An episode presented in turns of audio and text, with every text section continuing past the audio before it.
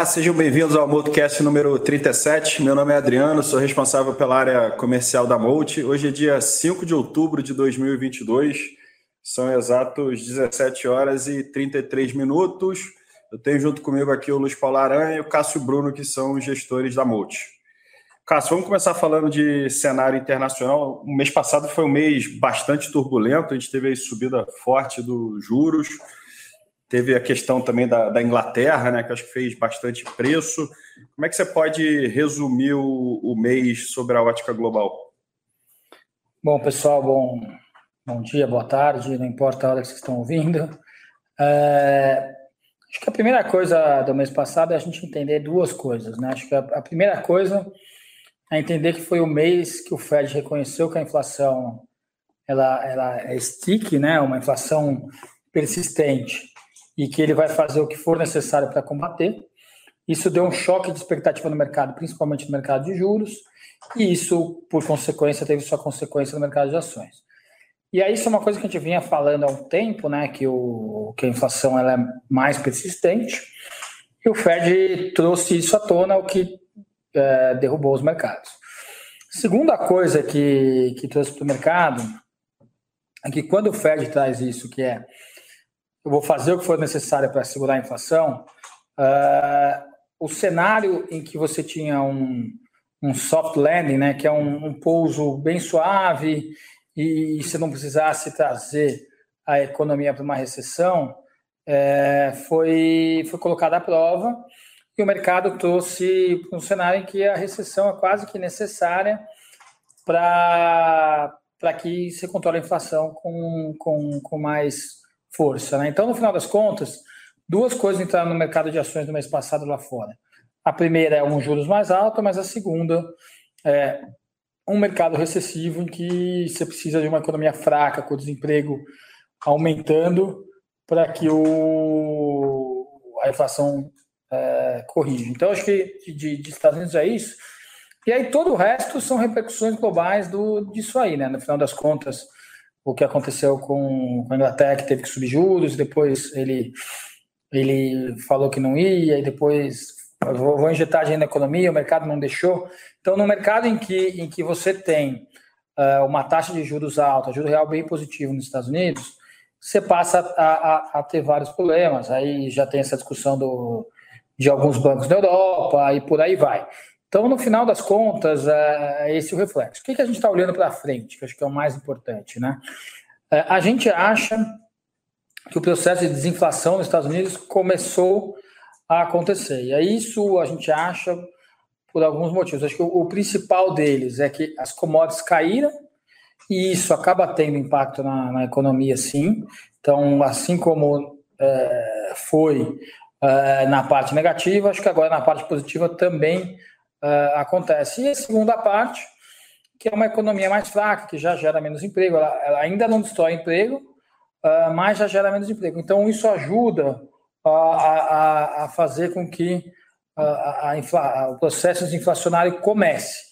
Não quer dizer que você vai trazer uh, para o 2% super rapidamente, mas significa que o mercado uh, para frente começa a entrar num, num questionamento que, que, nesse caso é positivo do mercado, uh, de, de, opa, já foi demais o Fed, não foi demais, ele vai destruir a economia se ele continuar subindo daqui. Então você começa a ter essa discussão, que isso faz com que as discussões mudem e eu vou mudando já de fase de ciclo econômico. Acho que é importante entender isso. Estamos num processo de passar para a próxima fase do ciclo econômico dos Estados Unidos.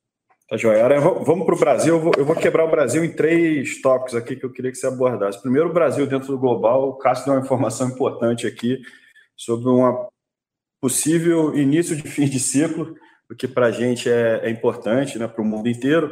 Segunda parte, como é que o Brasil vem performando é, com relação à, à, economia, né, os dados macroeconômicos. E terceiro, que não tem como deixar de fora da conversa, as eleições, aí o primeiro turno aconteceram no domingo passado, o quanto que isso está fazendo de preço, né? Você teve aí uma eleição mais apertada do que se imaginava, e além disso, teve uma composição de, de, de governadores estaduais Congresso, né, Senado e Câmara, mais à direita. Então, se pudesse separar Brasil dentro do global, o Brasil, ele mesmo, como é que ele vem caminhando, e a eleição uh, no final. Legal, Adriano. Bom, Brasil dentro do global, ele continua, a gente vê, com uma posição de longo prazo muito boa. Né? Então, é, o Brasil vem sendo afetado muito pela valorização do dólar é, perante as outras moedas, mas as moedas em, de emergência elas não sofreram tanto. Né? Então, quando a gente vê que o Brasil passa né, a quase que a gente confirma aí que o ciclo de juros aqui parou e, e a gente está com um carrego muito positivo, na hora que o dólar para de se valorizar, é, é um ponto de muito favorável para emergentes, especialmente o Brasil, que está muito bem posicionado dentro dos emergentes. Né? É, a gente sempre tem a preocupação, né, e esse é um, acho que é uma dúvida grande do mercado, que se a gente está falando, e o tema recorrente agora é a recessão, é se os preços das commodities vão se sustentar em patamares aí elevados, né?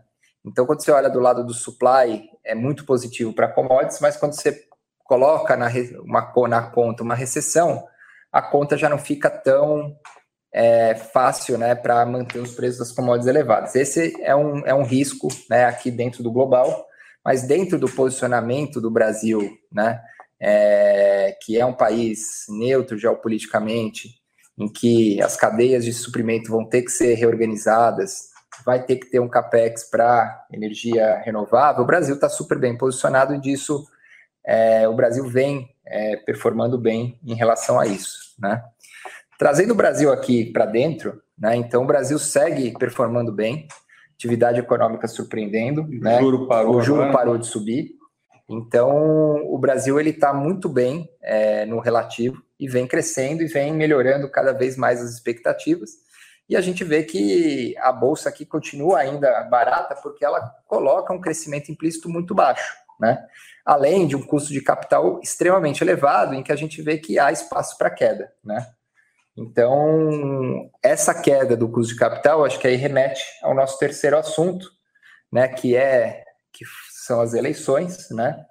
As eleições continuam ainda abertas, né? Tem um, um favorito que é o Lula para ganhar, é, mas acho que o destaque, eu acho que o que o mercado entendeu é que a cadeira do presidente perdeu importância relativa em relação né, ao, à composição do Congresso. Né? Então, o mercado entendeu que, caso tenha uma vitória do candidato de esquerda que é, imputa para o mercado um risco fiscal maior, é, você vai ter que é, colocar ali, é, vencer a resistência de um Senado e de um Congresso muito mais hostil à esquerda. Então, o mercado, eu acho que tirou o risco de cauda de você ter uma dominância fiscal, de você ter uma agenda, uma mudança de agenda muito brusca para a uhum. esquerda, que comprometeria é, as contas públicas, né? É, do outro lado, né, se o, o Bolsonaro ganha a eleição, ele consegue dar continuidade aí às pautas econômicas, né, que estão sendo implementadas, que estão é, mudando aí, né, o perfil de crescimento, aumentando o investimento privado, e isso é, deve seguir é, ainda um, um, vento bastante a favor, né? Então a gente vê que é um, a gente entrou num cenário é, bem positivo que pode ser é, muito positivo ou levemente positivo na margem. Simetria né? positiva a do evento. ficou muito boa, os valuations baratos. É, a gente está olhando né, que em algum momento né, o macro lá fora vai conspirar a favor dos emergentes, então o Brasil está super bem posicionado, valuation barato, e agora a gente está aí há 30, né, 25 dias de você tirar o risco final, né, que é saber quem é o presidente, qual é a sua composição, e é, muito provavelmente é, o risco de cauda de você ter um, um, governo muito ruim, ele acaba sendo minimizado por essa composição aí de Congresso e Senado que, que surpreendeu bastante o mercado e por isso que o mercado reagiu muito positivamente últimos nesses dois últimos dias. dois dias aí que, que três dias agora, né, que, que, que sucederam a eleição. Sem dúvida. Bom, vamos, vamos falar dos fundos. Vou começar com o Multicapital Equity Hedge. O fundo no mês passado ele fechou no 0 a 0, é, contra um CDI de 1,07. No ano ele está 13,09 contra um CDI de 10,92. Perdão, contra um CDI de 8,91. Em 12 meses, 18,29 o fundo contra um CDI de 10,92. Como é que você pode resumir o mês passado, Cássio? Teve algum destaque assim que vale a pena chamar a atenção? O mês passado é um mês de.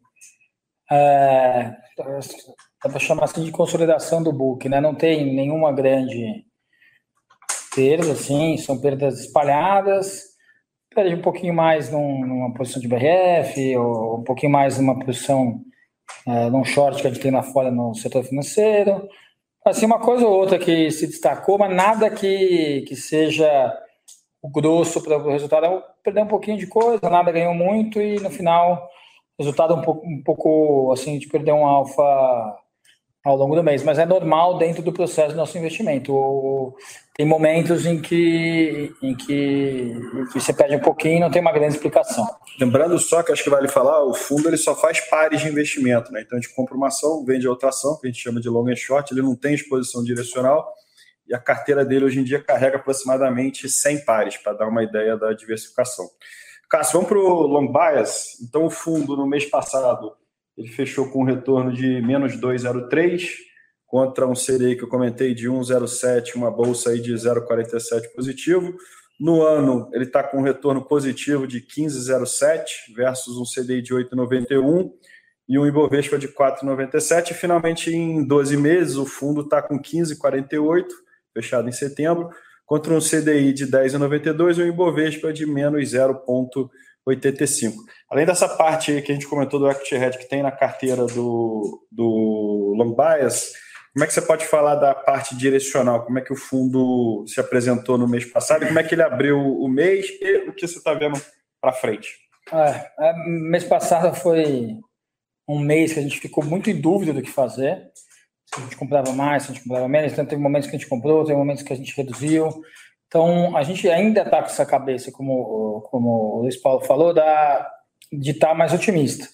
Só que mês passado, toda essa questão internacional, ela trouxe. O Brasil foi um grande. É, um grande outperformer no mundo, ele foi muito melhor que o mundo. Então a gente ficou muito, muito em dúvida como operar isso. A gente não tinha tanta certeza que, que ia outperformar o mundo, então a gente acabou reduzindo. Uh, na, e acabou sendo na hora errada, porque depois veio vieram algumas, o mercado melhorava lá fora, aqui melhorava mais, quando caía aqui caía menos. Então acabou não sendo uma decisão muito, a gente colou um pouquinho a nossa visão com o que estava acontecendo lá fora e acabou não sendo o, o, o melhor jeito de operar Brasil mês passado. A gente abriu o mês é, pré-eleição comprado, aí pouquinho acima do neutro. Neutro que é 50%. Que é 50%, então a gente comprando, comprado ali 54%, 55%. Uh, passou a eleição, a gente não fez muita coisa, o mercado dando uma chancezinha aqui, a gente tem aumentado o, o nossa exposição. Uh, a gente está vendo aí um pouco o que o Aranha falou, mas o, o, que ajuda bastante a gente querer aumentar a nossa exposição é, é um mercado externo um pouco mais com as coisas no preço, as discussões ali mais avançadas, como eu falei no começo. Então, uh, lembrando que esse fundo a gente acaba podendo ter a decisão ali de estar mais comprado, menos comprado. E quando a gente está mais em dúvida, a gente tende a, a jogar para o que a gente chama de neutro, que é 50% comprado. Legal, vamos fechar aqui falando então do Moto Capital FIC Aranha. Ele no mês, ele fechou com retorno de menos 2,34 contra uma, um Ibovespa de 0,47 no ano positivo em 1,85 versus um Ibovespa de 4,97, em 12 meses menos 3,53 contra um Ibovespa de menos 0,85. O que, você pode falar do mês passado em termos de, de destaques e como é que a gente vira o mês aí posicionado? Bom, o destaque acho que negativo aí foi a BRF, que teve aí uma, uma realização mais importante aí que o índice, né? E que ela tinha vindo de dois meses bons e, e deu uma realizada.